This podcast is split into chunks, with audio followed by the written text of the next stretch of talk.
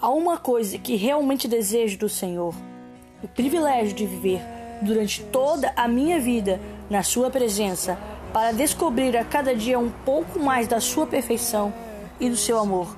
Salmos 27, versículo 4. Somos chamados para ter comunhão com Deus.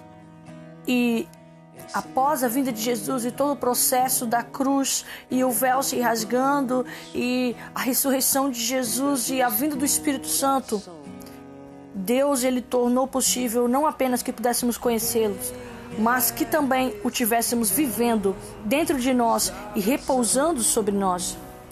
Tudo que podemos querer na vida flui deste único privilégio. O rei Davi entendeu isso de maneira grandiosa. Ele entendeu que tudo na vida se resume a uma coisa: como administramos a presença de Deus, como hospedamos a presença de Deus.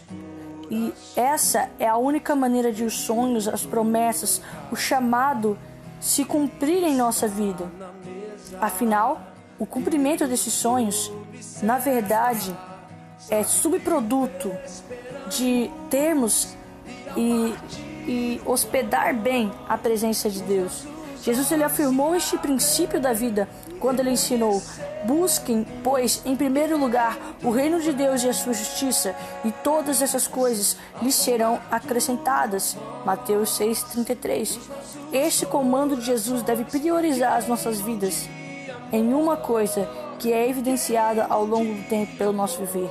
Então hoje eu te pergunto: o que hoje você tem feito com a presença de Deus? Que posição a presença do Senhor ela ocupa na maneira como você pensa, na maneira como você vive? A presença de Deus ela tem afetado a visão e o foco da sua vida?